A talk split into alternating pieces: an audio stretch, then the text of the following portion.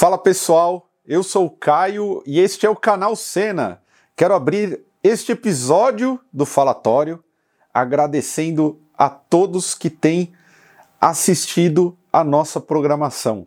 Valeu mesmo. Nesse ano está complicado nós entregarmos o ao vivo, que é o carro-chefe do canal, e estamos tentando aí de alguma forma dar conta de substituir com outros programas e por incrível que pareça, a receptividade tem sido maravilhosa. Muito obrigado a todos e todas. Se você está vendo esse vídeo pela primeira vez, por favor, se inscreva no canal. É algo que nos ajuda e muito.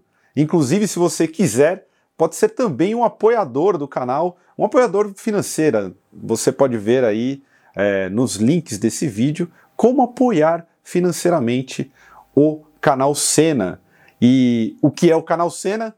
O Cena é aquele que fala sobre o underground brasileiro da música pesada. E hoje, neste falatório, eu estou recebendo o Rui, do Motim Underground, e o Leandro, do Nós por Nós, que antes era o Unleashed Noise, que é um selo, para falar sobre punk, o punk e a mídia, o movimento punk.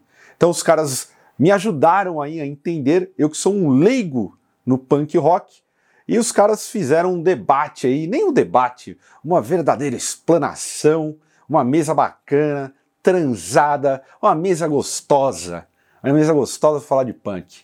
Então, confiram aí no restante do vídeo, uma horinha de videozinho e um áudio bacana, um assunto de qualidade, beleza? É isso, brigadão, gente. Valeu!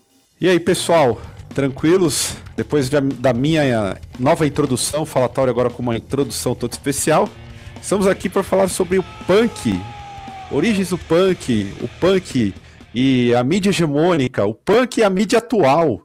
O punk é um movimento de contracultura, eu sou o cara menos punk desse rolê, manjo nada de punk, e aí convidei dois colegas aí que devem ter PHD em punk, porque se depender de mim o negócio fica chato. Eu sou bem ruim mesmo.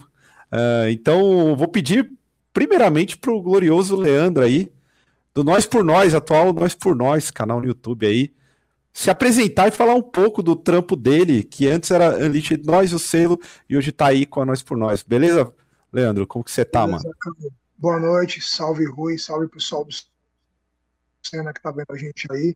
Primeiramente, gostaria de agradecer por ter convidado a minha pessoa para esse debate essa conversa é, muito legal, muito bacana, porque assim, punk é um universo, cara. Esse programa daria aqui umas cinco horas e a gente não ia terminar os temas, né? Uhum. E assim, é, para quem não me conhece, eu sou o Leandro, eu tenho um selo punk chamado Unleashed Noise Records, faço parte da cena punk desde 2000, né? E estamos aí na, na, luta aí, né? Fazendo os corres aí acontecerem com o selo, organizando alguns eventos, é, vendendo mesh, lançando discos, né? E aí, recentemente, nós começamos um canal, um canal voltado à cultura de periferia, né? Que o punk também é uma cultura de periferia. Mas nessa introdução aí que a gente faz de punk, a gente também puxa um pouco de rap, a gente puxa também um pouco de música periférica, né? De arte da periferia.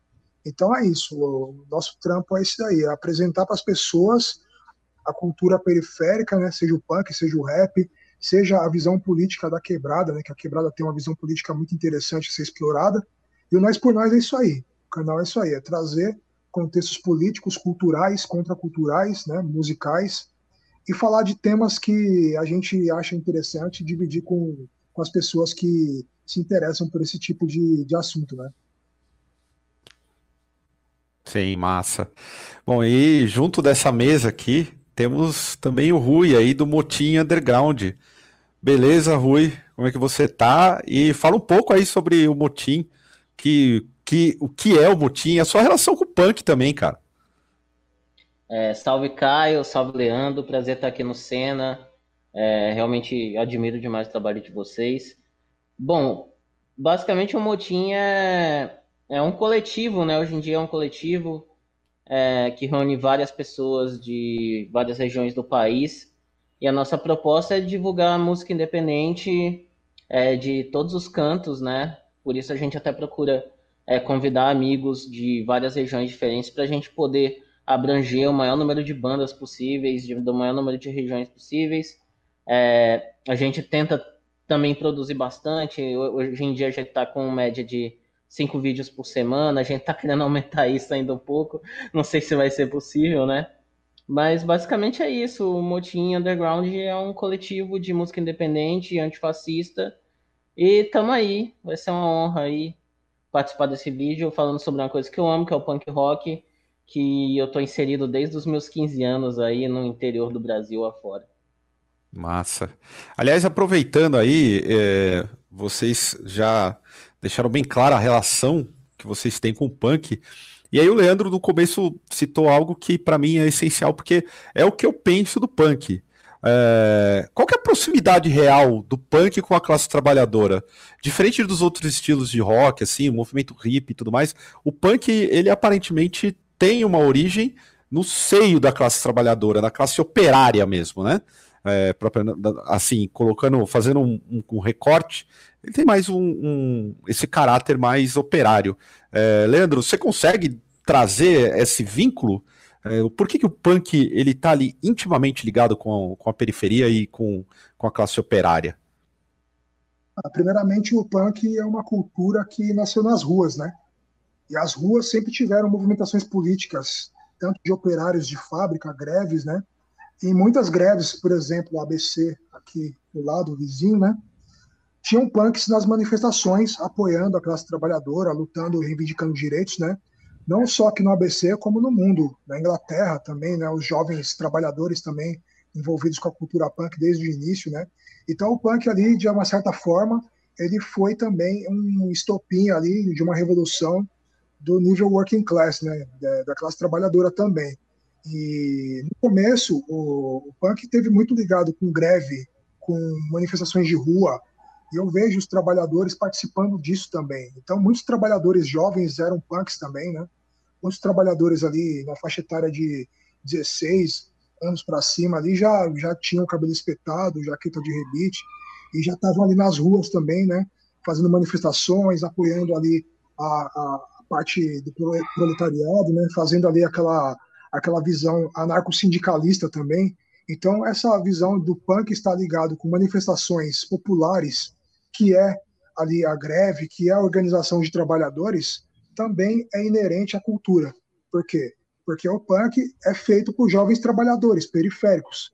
Tem uma parcela também que, que ali são jovens de classe média que já tinham acesso ali à arte, à literatura, que também eram punks, mas também tinha essa parcela mais rueira da coisa, né? Essa parcela que se juntava com, com trabalhadores, com prostitutas, com pessoas LGBTQ de rua.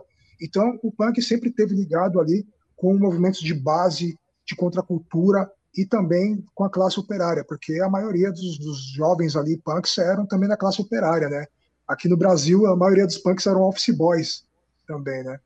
Então a gente tem esse vínculo com a cultura punk e o, a visão working class, né? Não que isso seja necessariamente uma regra, né? Todo punk vem da classe trabalhadora, mas eu vejo uma grande parte, uma grande movimentação, por exemplo, é, algumas organizações anarquistas com trabalhadores e punks, né? Como a FOSP, que é um, é um coletivo anarquista, também tinham punks envolvidos. Então, assim, desde o início o punk estava ali na rua, né, ajudando os trabalhadores, apoiando, lutando contra é, usinas nucleares, exploração do trabalhador, redução da jornada de trabalho. Então, além do anarquismo estar ali presente nessas manifestações, os punks também estavam, né? Então, a gente tinha isso como um fenômeno global. Isso aconteceu no mundo todo, não só no Brasil. Ô, Rui, você acha que nesse movimento assim da insurgência do punk, esse é, é, ter, ter sido um estilo que propriamente tem uma origem operária. Também tinha um, eu, eu não posso estar errado, mas também tinha um, um, um, lado muito, além de ser antissistema, é do sem futuro, né? O no future e tudo mais, que era algo que estava presente ali. Como que você, isso te atraiu bastante é, para ser parte? Como que foi sua relação com o punk? Essa parte operária é o que mais te chamou a atenção? Enfim, a estética, a música? Ah, o meu primeiro é... contato com o punk é o Rui ou sou eu? É o Rui, o Rui, o Rui. Beleza, desculpa. sim, o, o só para complementar um pouquinho do que o Leandro falou, é, o contexto né, do início do punk, que era no, na Inglaterra desolada, no, no neoliberalismo ali da, do, do, governo da Margaret Thatcher, né? E essa questão de o, os jovens estarem sem esperança, os jovens da periferia de Londres estarem sem esperança e não tinham voz, não tinha nenhum tipo de voz para poder se rebelar contra o sistema, né? E quando eles foi, o, o movimento basicamente nasceu é, no pós-show do Ramones em Londres, em 76, né? Que os caras viram que não, tinha uma, tinha uma chance ali de, de poder falar, de, de poder tocar sem necessariamente ser um músico e falar sobre os problemas sociais ali da, do lugar que eles viviam, né? E, assim, foi uma coisa muito legal e legítima no início, antes de ser desvirtuado por, como sempre, pela, pelas grandes corporações de gravadora, mas é, a questão social da Inglaterra na época foi muito importante para o desenvolvimento da cena, né? Agora, sobre o meu primeiro contato com o punk, cara, é, foi eu tinha 15 anos, né? E eu gostava, já gostava muito de, de ouvir rock e era mais, mais envolvido com, com heavy metal, essas coisas, né? Mas eu achava muito, muito difícil tocar sabe? Eu achava muito difícil tocar metal, nunca foi um exemplo de dedicação.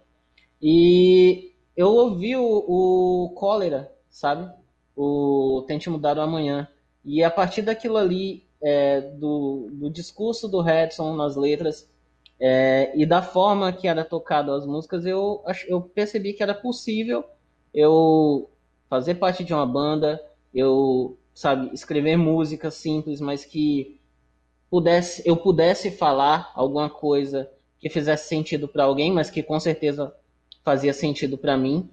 É, a questão principal acho que era essa. É, ter era voz, musical. Era mais isso. musical. No início, sim. E, claro, né, conforme foi passando o tempo, aí você vai escutando, você vai lendo, e aí você vai se aproximando é, das ideias, né? Mas no início, basicamente, era o lance musical de ser algo simples que eu podia fazer é, lá em casa com os amigos. E, ô Leandro, até você teve o seu primeiro contato, foi pela música, foi pelo, pelo fato de ser já um movimento que é notório, que está contra o sistema, o punk é nítido, né? Por mais que a gente, a gente vá para a questão estética, até que o próprio Rui citou, do mercado mesmo, pegando alguns grupos punks, mesmo que a gente vá para a questão estética, a, gente já, a estética já é fora dos padrões. E qual foi a sua, a sua proximidade? Assim, o que te despertou para chegar ao punk? Meu contato foi musical. Primeiramente, eu conheci a música punk e não sabia nem o que era. Ouvia rap, ouvia hip hop, enfim, era um moleque normal de periferia ali, né? E aí fui passar as férias na casa do meu primo. Meu primo tipo, gostava de rock and roll. Ele tinha um CD do Iron Maiden, um do Dead Kennedys, um do The Clash e outro do Sex Pistols. E aí ele gravou uns tapes para mim, né? Gravou uns tapes, não gostei de Iron Maiden no começo, e, depois, e depois fui pegando aquela sonoridade estranha. Para mim era muito é, intragável, eu não conseguia entender, né? mas tinha curiosidade. Aí fui vendo a palavra punk aparecer cada vez mais ali, numa entrevista na, na MTV na época, vi também na, das rádios, né, falando de punk. E aí, eu, certo dia, estava passando aqui no bairro, tem um sebo aqui na rua de cima, eu encontrei um livro chamado Punk, Anarquia Global e a Cena Brasileira, do Silvio Essinger. Então, além da música, o meu segundo contato foi a literatura. Eu passei a devorar esse livro, que foi A Caixa de Pandora, que foi quando abriu as coisas ali para mim, aí comecei a conhecer bandas da Finlândia, bandas britânicas, comecei a entender o que, que era anarquismo, né? Mas, assim, primeiramente veio de uma maneira bem inocente. Veio como música. Eu não sabia que era um movimento, não sabia que era algo organizado, uma rede global de pessoas é, inseridas no pensamento político e contracultural. Para mim era uma música diferente, né, que nem o rock and roll. E aí fui cada vez mais me aproximando, né? E a Galeria do Rock foi uma porta de entrada também, que tinham ali os CDRs da 10 reais lá, que na uhum. loja do Douglas, fã clube do Ramones, né? E eu ia lá direto comprar CDs, e aí também tive contato com o Cólera, como o Rui, que foi ali também um divisor de águas, que eu comecei a entender o punk ali como uma coisa mais nítida. Né? Antes era meio nebuloso, eu não sabia muito bem o que era, mas estava começando a entender. E aí, através das letras das bandas punks locais, né, Cólera, Olho Seco, Fogo Cruzado, Lobotomia, eu fui aprendendo um pouco mais, né? E também o contato com outros punks, com outros amigos, com outras pessoas que foram me apresentando livros, fanzines, né? Tive um contato com o fanzine bem, bem cedo ali, então que me ajudou bastante, né? E foi esse ali o, o pontapé inicial aí da minha trajetória do punk rock no começo, né? Ô, Rui, você citou a questão do mercado, Inglaterra, né? Que é o, talvez o, o grande berço do, do, do punk, é, seja a Inglaterra. É, eu queria tratar um pouco assim. Na Inglaterra teve o Sex Pistols, o fenômeno Sex Pistols, e a gente tem a questão, de novo, você citou estética e o mercado. E o punk ele, ele deu origem a, ao pós-punk, a uma cena, digamos assim, uma cena de rock é, bem popular, bem pop na época. É, você olha para esse, esse movimento como uma tentativa, e aqui a gente está tá falando de três pessoas que têm uma, uma, uma, consciência política histórica. Você acha que esses movimentos foram espontâneos, é, digo, em torno dos Sex Pistols e coisas do tipo? Eu sei que tem gente, tem livros que falam que foram, foi um grupo formado, forjado por empresários e coisas do tipo, mas para você. É, o mercado decidiu assimilar para limitar algum, algum tipo de, de orquestração de movimento, a impaciência popular ou coisa do tipo, ou foi realmente algo espontâneo e aí foi natural que as gravadoras pegassem e, e, e aderissem a diversos e dessem outra, surgissem outras vertentes e outros grupos tão populares quanto os mais tradicionais do punk? Olha, logo no início ele foi 100% espontâneo né? Como eu mencionei, os caras passaram a, a se reunir e tocar é, após o, o, show do, do Ramones em Londres, né? Estavam lá o Joe Strummer, o, o Johnny Rotten, todos estavam lá. A questão é que é, logo depois que teve o primeiro show do Clash, é, os empresários já começaram a, pô, eu posso ganhar dinheiro em cima disso, né?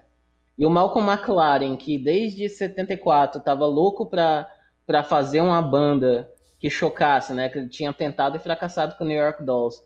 E desde 74 estava louco para achar uma banda. Ele copitou ali os caras do, do e formou o Sex Pistols, né? Inclusive o nome Sex Pistols já já já vem de algo de uma visão mercadológica, né? Porque Sex era a loja da companheira do Malcolm McLaren, né? Uhum. Então eles logo no início logo no início do Sex Pistols a ideia já era já era ganhar dinheiro em cima da banda. E muitos dos escândalos eram armados pelo próprio Malcolm McLaren, entendeu? É, ele drogava os caras, dava bebida para eles fazer alguma merda, é, armava algum programa de televisão e embebedava eles na, antes do, da, da, da entrevista para eles poder falar alguma besteira e gerar algum tipo de escândalo. E tanto é que antes do, do Nevermind the Bollocks sair, eles assinaram e tiveram o contrato rescindido com duas gravadoras, entendeu? E, e, isso antes de lançar. Então, mas todos esses escândalos eram a tentativa do Malcolm McLaren de fazer uma banda que fosse repulsiva para a sociedade, mas que vendesse bastante. Que esse era o principal projeto do, do, do Malcolm McLaren.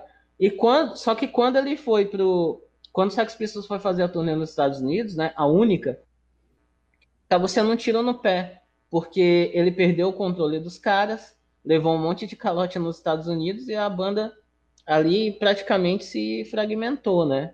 Só que, assim, mesmo com essa questão do, do da gente pode chamar os Sex Pistols de uma banda armada, né? Uma banda que, que 80% das coisas deles eram eram fabricadas pelo, pelo Malcolm McLaren.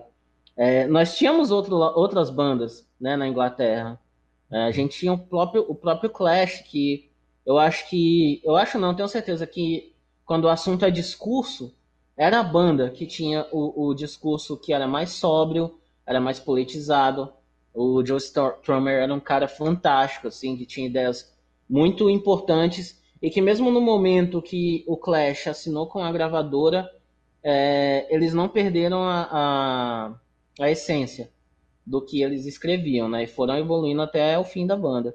Mas realmente a questão do boom, daquela explosão mercadológica, é, tirou muito da essência. Tanto é que quando chegou em, em 80, em 1980, ninguém mais falava, né, de punk é, na Inglaterra. Já, já tinha virado passado e já tinha chegado as bandas de post-punk, né?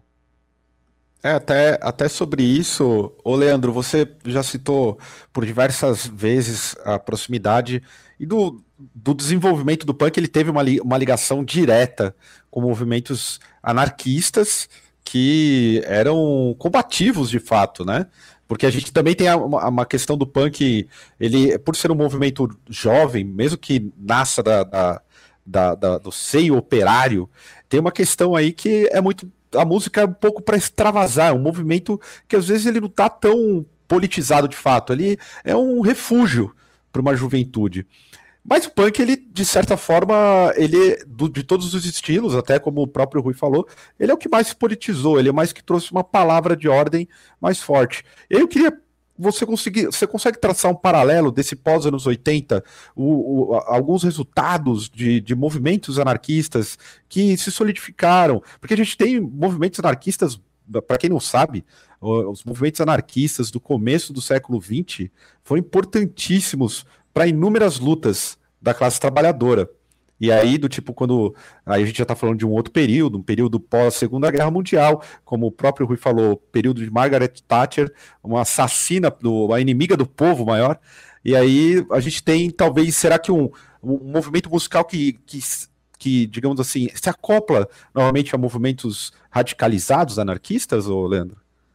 Com certeza. Essa daí já é a parte que entra a parte anarcopunk, né? Que a gente fala do Crash, Sounds, as bandas ali do início dos anos 80 que tinham uma aproximação mais forte com o anarquismo, né?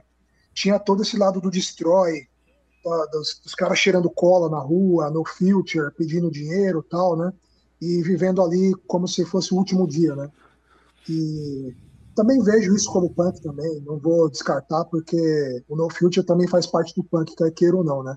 Mas também teve uma outra leva de bandas que começaram a produzir mais arte, começaram a produzir mais poesia, questionamentos, que foi o Crash na Dial House, né? Começaram a fazer ali uma vivência do punk coletiva, onde tinham diversas outras bandas trabalhando juntos, produzindo juntos, criando poesia, documentários, né? Então essa parte aí, é, após o boom do punk, quando o punk começou a cair, virar pós-punk, ele teve também essa outra parte, a parte anarcopunk, né? Que foi as bandas ali do coletivo do Crash, do Sounds, Crash, Rubela Balé. E assim, nessa época, o punk foi uma das culturas que mais revolucionou a arte no mundo. A arte estava estagnada, a arte era coisa de burguês, era coisa de, de rico, né, de gale, grandes galerias. E aí, de repente, você encontra jovens de cabelo encebado, jaqueta de rebite ali, pintando quadros em uma casa ocupada, né, com cozinha. Eles começaram a se organizar um pouco mais, tinha biblioteca. Então, assim, essa visão politizada do punk, a gente também consegue é, linkar muito bem esse, esse período. Né? Nós temos o período que o Rui falou, né, que foi o grande boom, que inclusive tinha muito mais bandas ali também é, participando da grande mídia. Tinha bandas tocando no Top of the Pops, né? Adverts, o Members, enfim, né? 999, diversas bandas de punk rock de rua começaram a tocar na televisão e, e, e crescer. Por um outro lado, tinham outros punks que abominavam isso, que eram os punks mais politizados, que realmente tinham uma postura contra o sistema, que não queriam que a arte deles fosse cooptada por, por grandes mídias, né? E aí criou-se ali esses coletivos, né? É, bandas como a Mebix, Crash, bandas como Sounds, Rubela Ballet, uh, enfim, uma safra enorme de, de bandas ali nessa época anarcopunk, né? Que é o início dos anos 80.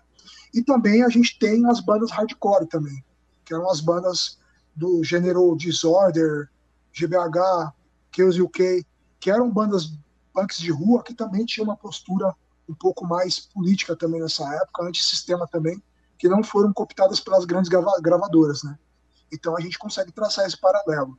O final ali do boom do punk 77, né, que é o punk rock inicial, o início da, do anarcopunk em 79, e depois disso começam a aparecer ali bandas como Varukers, GBH, Disorder, Exploited, né, que a gente chama de UK82, né, que é o UK, o Hardcore UK82, que é a safra de bandas hardcore do Reino Unido do início dos anos 80. Então teve ali um outro boom, né, que foi o início desse punk mais agressivo, de rebite, cabelo espetado, que jogava o coquetel molotov na polícia, que causava tumulto, né?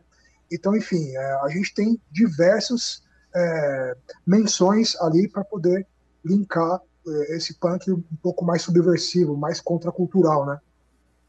É, aliás, eu devo até fazer uma ressalva que se não fosse o anarcopunk, é, o underground, de forma geral, no, tanto na Europa quanto aqui, não, não, não teria sustentação para bandas, inúmeras bandas, tanto do metal quanto do hardcore. Eu posso falar isso com propriedade, porque de, das três turnês que eu fiz com o Desalmado na Europa, quem deu sustentação para as turnês foram os squats, anarcopunk. Foram todos. Sempre tem uma, uma estrutura mínima e é sempre uma experiência muito legal, fora é, a, a a coletividade e tudo mais é, é sempre válido. O, o movimento anarcopunk é, em si ele suporta de forma formidável tanto bandas de hardcore quanto, quanto bandas de metal quando se trata de turnê, shows e por aí vai. E, o, e tem um movimento, assim, a gente está falando de anarcopunk aí, o, Rui, a contracultura, a ideia de contracultura, ela, ela vem do punk?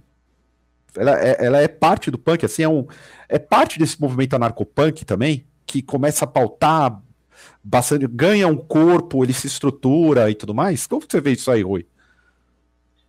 Eu, eu não diria que se originou no punk, mas com certeza se popularizou, né? É, se transformou em algo de, de, de maior acesso às pessoas através do, do movimento punk, né? É, a gente pode citar, por exemplo, o que acontecia no CBGB, né? Que rolavam, rolavam os shows das bandas e ao mesmo tempo rolavam, rolava saraus, é, rolava a, as manifestações poéticas da Pat Smith, por exemplo. Então, é, a, a contracultura, ela ganhou muita força a partir do, do da popularização do punk, né?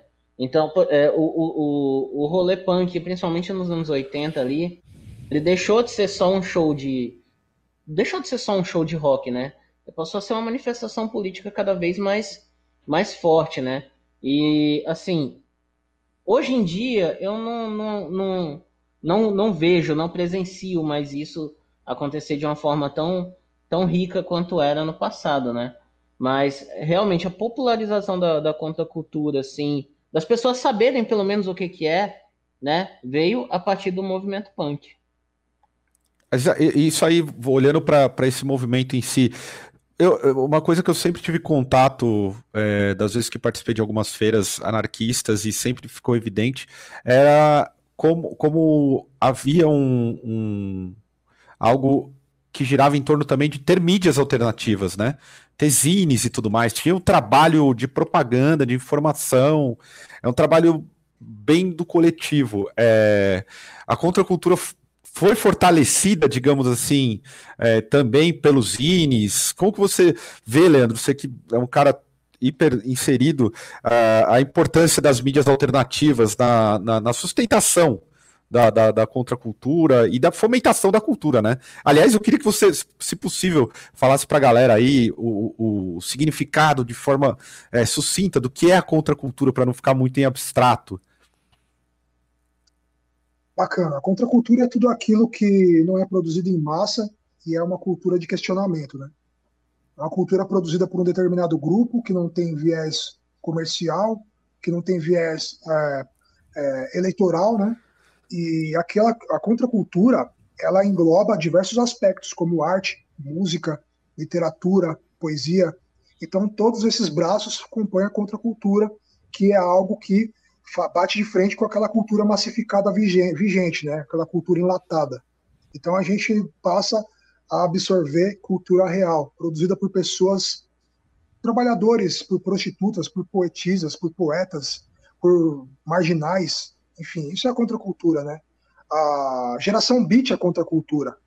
E a gente tem diversos é, poetas de rua que é contracultura, não só o punk tem ali a sua munição de contracultura. A gente encontra contracultura do cara tocando violão na rua, fazendo discurso político. A gente encontra contracultura um cara distribuindo é, poesia no farol, enfim.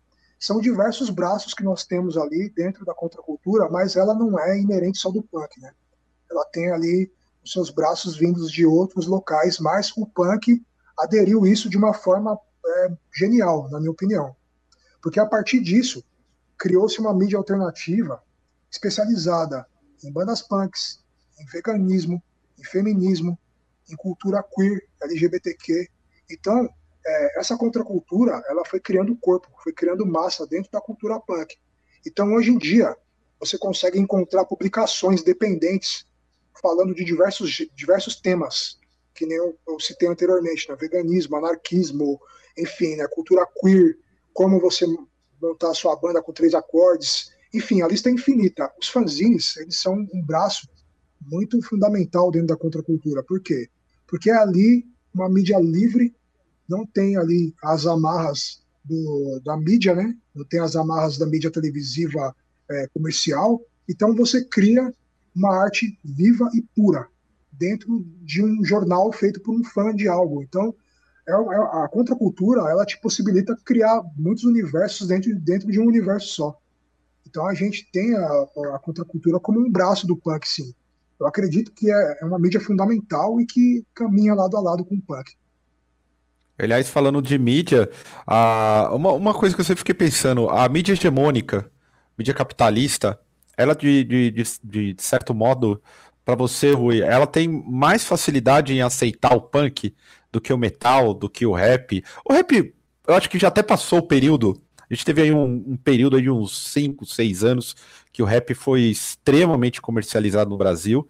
É, era, você olhava, tinha rapper para tudo quanto é lado na, na, na, mídia, e aí eu tô colocando é, televisão aberta e por aí vai. Agora já caiu, a gente já caiu. E o punk, acho que em determinado momento apareceu, porque, convenhamos assim, né? É, quer queira ou não, nós tivemos o João Gordo, que é uma representação do punk.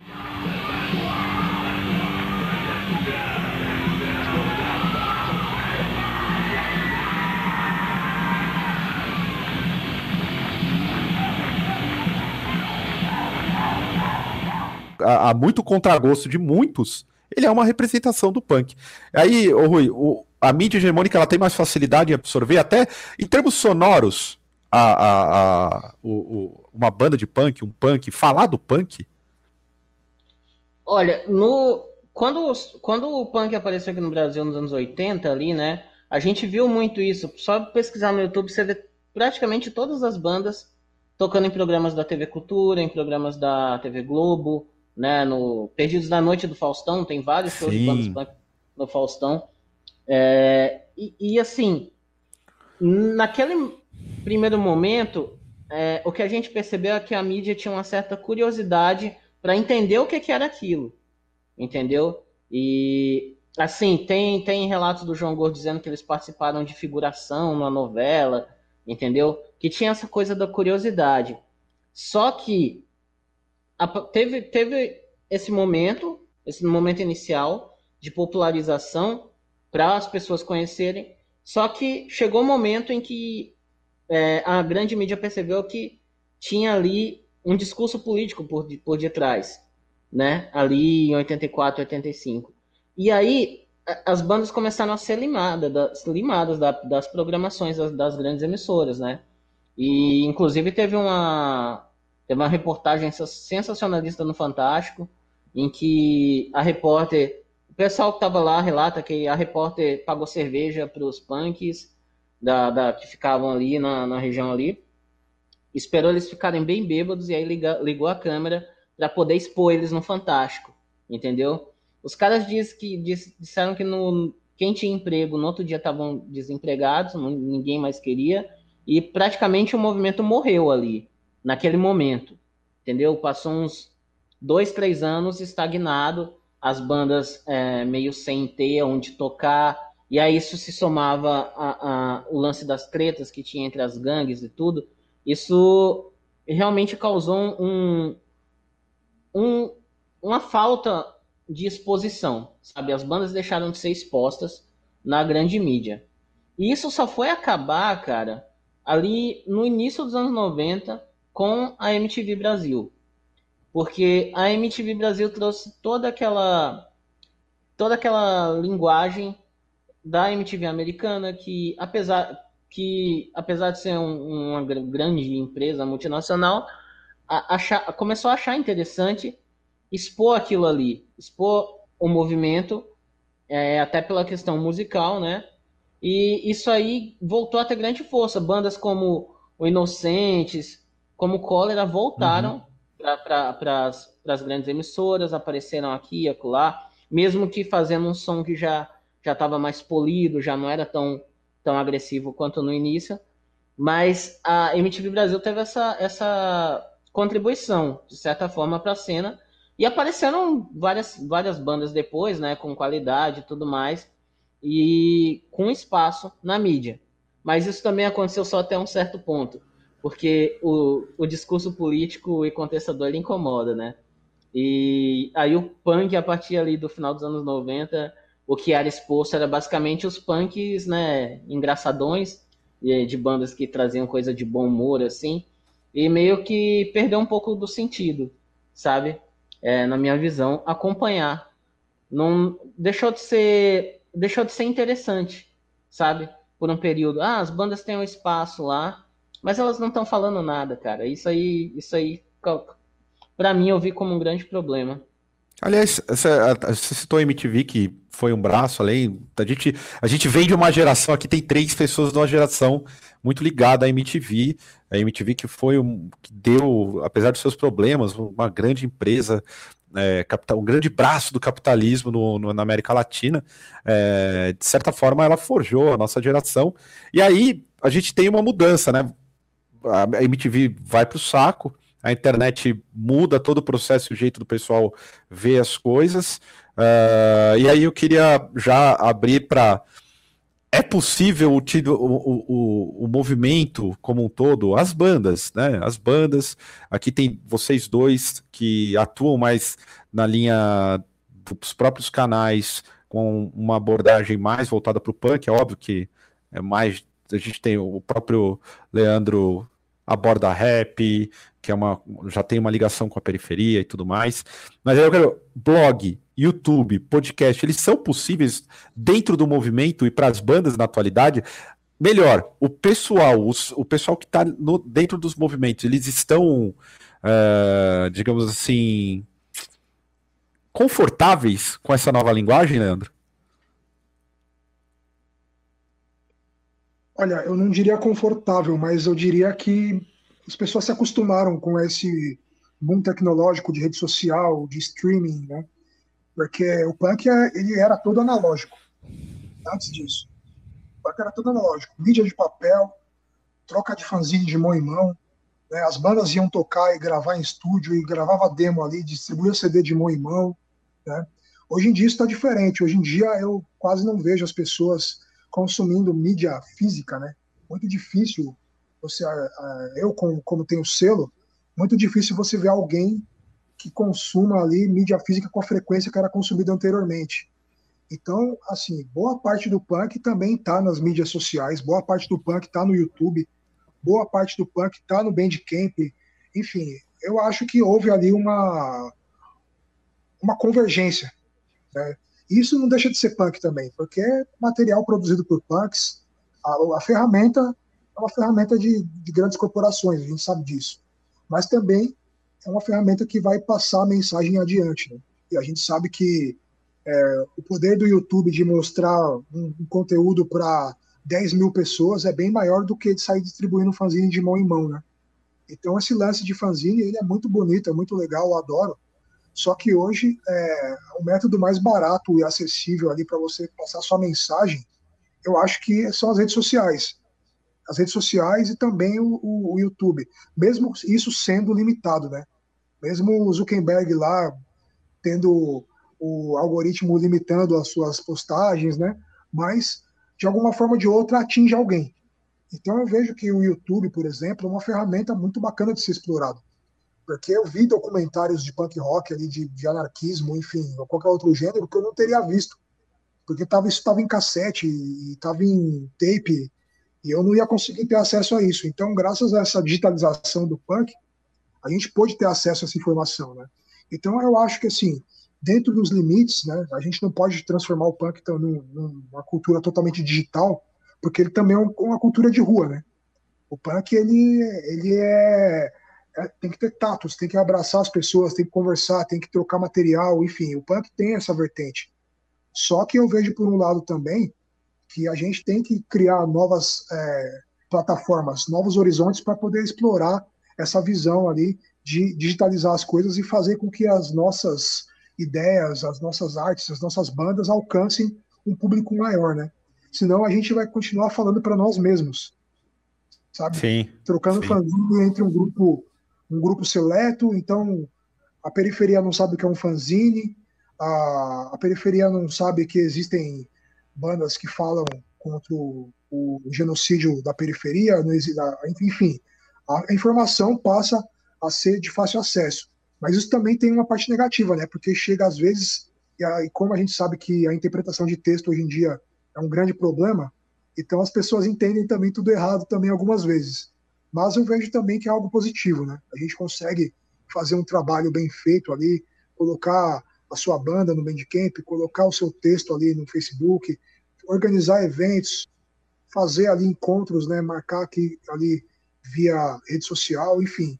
Então isso aí de alguma forma ajudou ao punk ser renovado, porque se ele continuasse com os velhos moldes de antigamente, eu acredito que ele teria ficado estagnado para um, um, pequeno grupo seleto, sabe? Então a gente não ia alcançar é, mais pessoas com essa visão.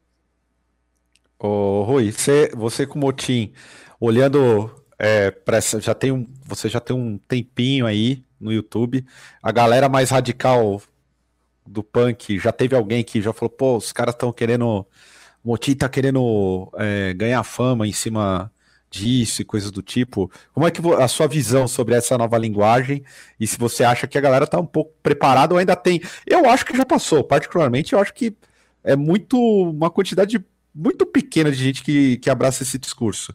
Mas na sua visão, tem uma galera ainda resistente que abre mão até da, da do, a contradição da, do YouTube e da internet é que apesar de ser detém, é, do, do, dos grandes capitalistas deterem a ferramenta, a contradição é que a gente não pode dizer que ela não está disponível, né? É, disponível ainda com as suas ressalvas, né? Não é todo mundo que tem um celular, enfim, a gente sabe dessas ponderações. Então, Rui, o pessoal aí é, ainda pega pega no pé ainda? Já pegou no, no, no pé do, do Motim em algum momento? Ah, já. Principalmente na época que a gente organizava playlists né, no nosso canal, né? A gente não era um canal é, visual, era mais o lance do som. É, a gente colocava, às vezes, divulgava uma banda e, e chegamos. Principalmente aconteceu umas três vezes com o pessoal mais velho, né? Pediu para tirar porque não queria participar de um movimento de grandes corporações e o meu argumento sempre foi, cara, tipo, o espaço está aqui e a gente tem que ocupar esse espaço. Porque se a gente não ocupar, vai vir outra pessoa que cheia de ideia errada que vai ocupar. E a gente tem que mostrar esse nosso outro ponto, né? A gente não pode se fechar nas cavernas, né? E achar que as coisas são iguais a, a como eram há 20, 30 anos atrás. Não, a mídia está aqui, a gente tem o que dizer, e a gente tem o que mostrar. E a gente tem que fazer isso, cara. Porque, é, claro, quando se, se tiver vontade, né? Não pode ser uma imposição. Mas quando a gente tem essa disposição a fazer, eu acho que é, é necessário, entendeu? É, no motim, a gente tem um discurso muito forte, né? De, de sempre tá, tá deixando claro ali nossas posições, não só na música, mas principalmente políticas para não restar dúvida e também não dar espaço para qualquer tipo de, de, de canalha é, querer aparecer ali as nossas, é, nas nossas redes, né? Agora, essa questão, ainda tem um pessoal realmente que não abriu a mente de forma nenhuma para essas mídias, né? Tipo, cara, a gente tá falando de 20 anos já eu diria que 20 anos de internet no Brasil mais popularizadas, mas nos últimos 10 é que chegaram foi massificado, né? A internet. Pô, já é uma década, cara. Já é uma década e a gente está aqui é, no, no Senna falando sobre punk rock e a gente está, de certa forma, divulgando o ideal punk. A gente não está fazendo nenhum mal pro, pro, pro, punk. Eu acho que se fechar para isso é, é, é, não, não é legal, entendeu? É, provavelmente essa conversa vai ser possa essa conversa possa servir de, de, de, um, de iniciativa para um cara que está assistindo, que vê os nossos relatos aqui se interessa pelo movimento e monte uma banda, sei lá. Isso pode acontecer. E não só a nossa conversa aqui, como qualquer manifestação do punk rock que a pessoa vai ter em fácil acesso no YouTube e no Facebook.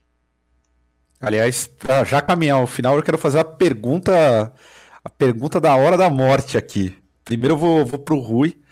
Ô, Rui, você acha que o punk ele está morto igual o rock, cara? O rock sempre tá morto, mas o punk em si também tá morto. Eu tenho uma visão já, é, mas eu queria ouvir de você. Na sua opinião, o pessoal adora que alguma coisa morreu. Então, o punk ele tá morto? O, o, o Rock ele foi morto pelos motoqueiros reaça, né? eles, atropelaram, eles atropelaram o Rock tantas vezes que acabou morrendo. Cara, o Punk ele não tá morto. Mas eu diria que ele tá capengando. Ele, dia a dia, ele tá sendo morto por gente que vem com o discurso do, do contra tudo que sair, gente que acha que se guiando pelo, pelo, pelo lado direito da questão, entendeu? É, por, por discursos errados. A gente vê banda que se diz punk aí com discursos equivocadíssimos, né?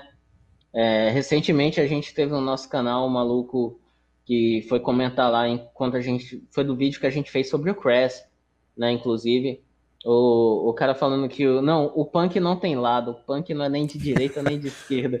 É de eu, direita. Eu... a gente já conhece, né? Exatamente. Então, eu acho que, e, e, assim, e dentro do movimento punk é assustador o quanto que tem gente que está se seduzindo por esse discurso fácil, né, do tipo, sei lá, anarcocapitalista, né, que o pessoal a primeira vez que eu escutei essa expressão, eu achei que alguém tava tirando do com a minha cara. Tipo, eu também. Mano, isso não é de verdade, né? Isso não existe. E não existe, o pior, tem gente que acredita nisso, né? Então, é... essas coisinhas, cara, vão matando o movimento de uma certa forma. Eu, eu digo que nunca vai morrer, primeiro, porque eu sou, nesse sentido, otimista. E segundo, porque eu acho que em algum momento é, essa galera né, vai perder o local de fala deles em algum minuto. Sabe? Eles vão deixar de ser relevantes. Eu acredito muito nisso.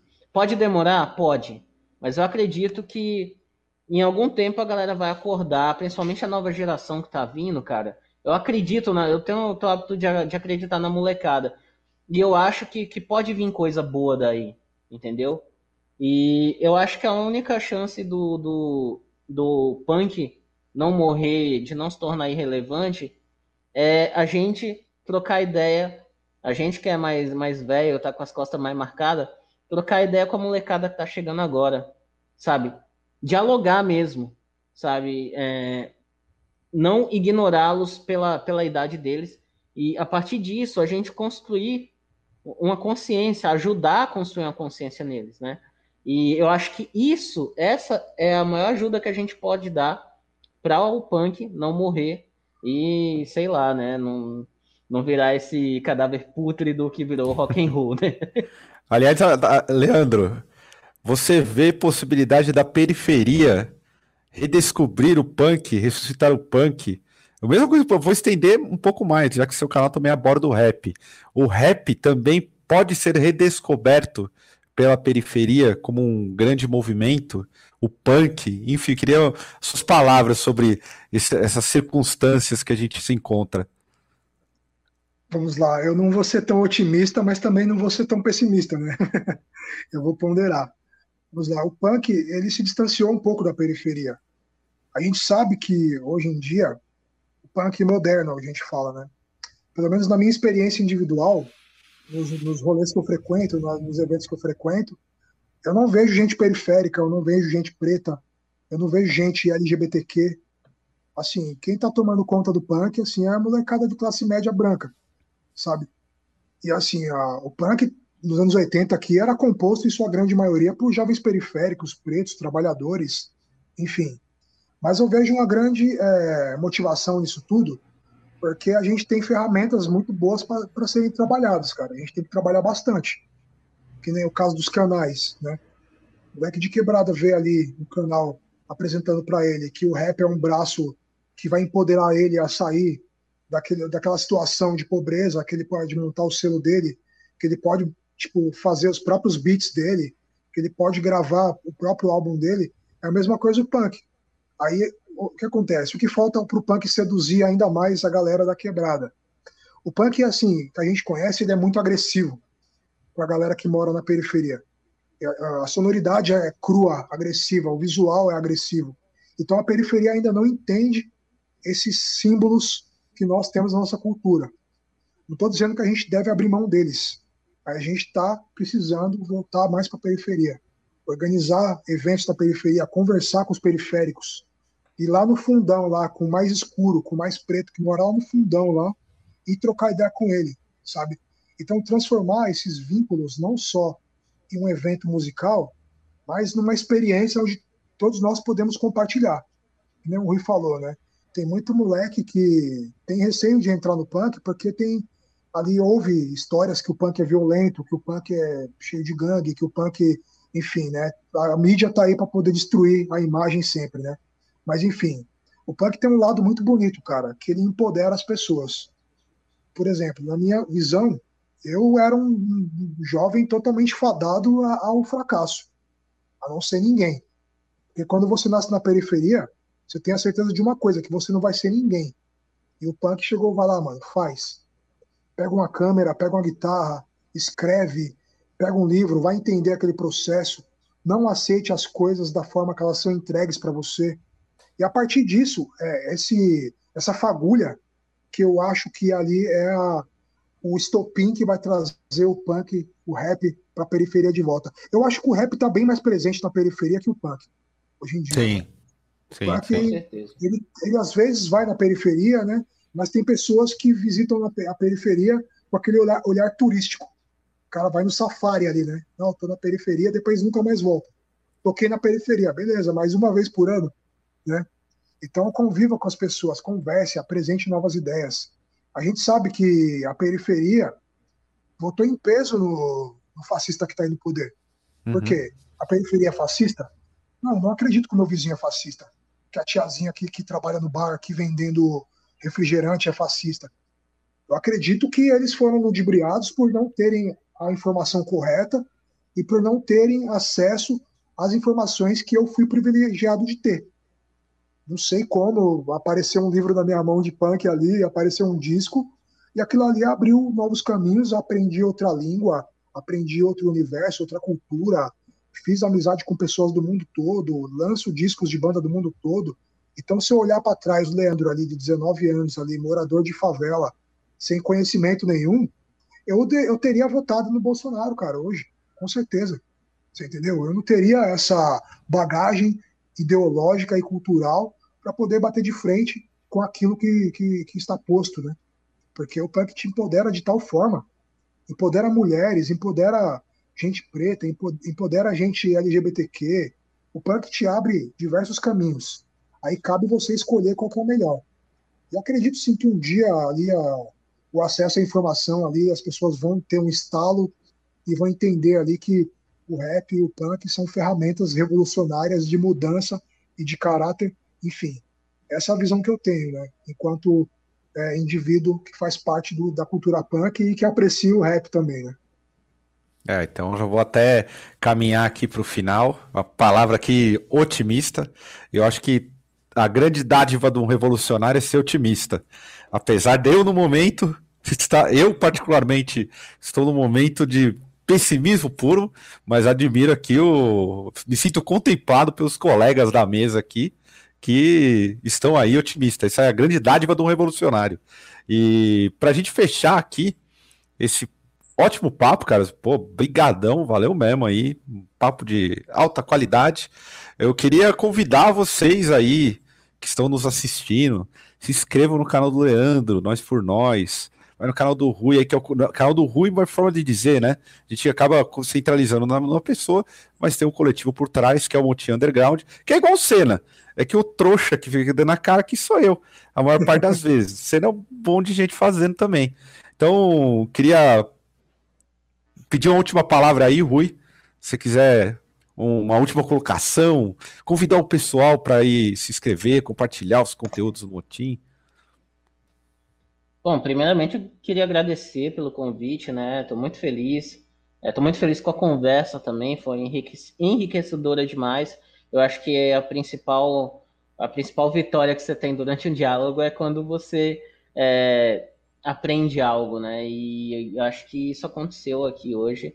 Muito legal estar tá participando aqui do falatório. E, pô, você convidar a galera, dá uma passadinha lá no Multi Underground, dá uma olhada, vai que você se interessa por algum dos milhares de quadros que sai da nossa cabeça, né? Porque a gente não tem muita regra. A gente tá lá no grupo sempre, ah, tive uma ideia para um quadro, faz. Só faz. Então, basicamente é assim. E não tem muita. Não tem uma frequência, né? Do quadro. O quadro pode aparecer uma vez e nunca mais aparecer, nunca mais aparecer pelo canal. Isso pode acontecer também. Mas, enfim, é, no mais, agradecer aí pela, pelo convite mais uma vez, agradecer ao Caio, agradecer ao Leandro, parceiro lá que, que já apareceu algumas vezes lá no canal também. E é isso aí, galera. É sempre um prazer estar conversando com pessoas inteligentes. E é isso aí, vida longa punk rock, vida longa cena underground brasileira. É isso aí. Leandrão, seu recado final aí. Nós por nós agora, né? Nós por nós. nós. Por nós. E aí? Vamos lá. Primeiramente, gostaria de agradecer novamente ali o Caio, ao Rui pela, pela aula de história aí de punk rock. Enfim, o, o espaço Nós por Nós está aberto para diversas pessoas que quiserem participar, mandar conteúdo. Nós estamos com a mesma ideia, a gente é um canal periférico de quebrada, precisamos da, do apoio de vocês, se inscrevam, curtam, comentem, compartilhem nosso conteúdo. E a gente está ali a milhão, estamos a, todo vapor ali, produzindo conteúdo, trazendo diversos quadros também. A gente meio que, às vezes, se inspira no Motim também, para poder pegar um, um quadro diferente, para poder fazer alguma coisa ali mais nova, né?